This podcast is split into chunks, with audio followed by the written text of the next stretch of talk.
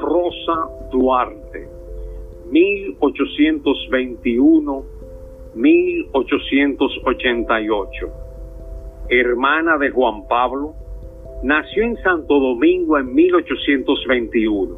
Como todos los hijos de doña Manuela X, estuvo imbuida por un gran fervor patriótico, miembro y colaboradora de la Sociedad Secreta La Trinitaria, tuvo una destacada e importante participación en los preparativos de la proclamación de la República el 27 de febrero de 1844.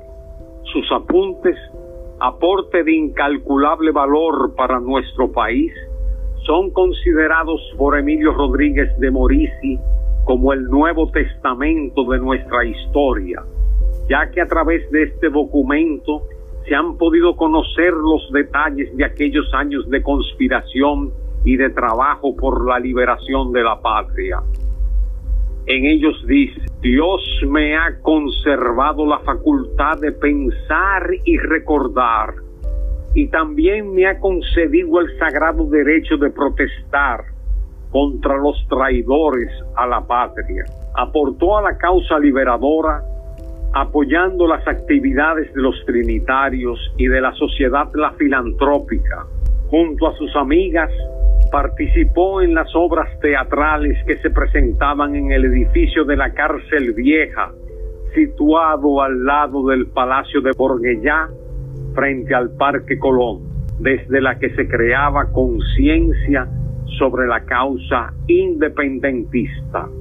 Estas representaciones en adición de mantener levantado el espíritu público, servían también para obtener recursos con los cuales comprar municiones, cubrir los gastos de los emisarios que se enviarían a desempeñar misiones a distintas partes del país.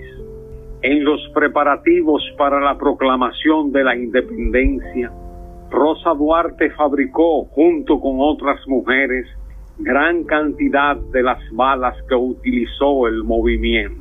En 1845, un año después de proclamada la independencia, fue deportada junto a su madre y hermanos. Muerto su hermano Juan Pablo, quiso regresar al país, pero aunque en 1883 el Estado dominicano ofreció facilidades para el retorno de la familia Duarte, su hermano Manuel se negó a regresar a aquella tierra de la cual habían sido expulsados sin ningún miramiento.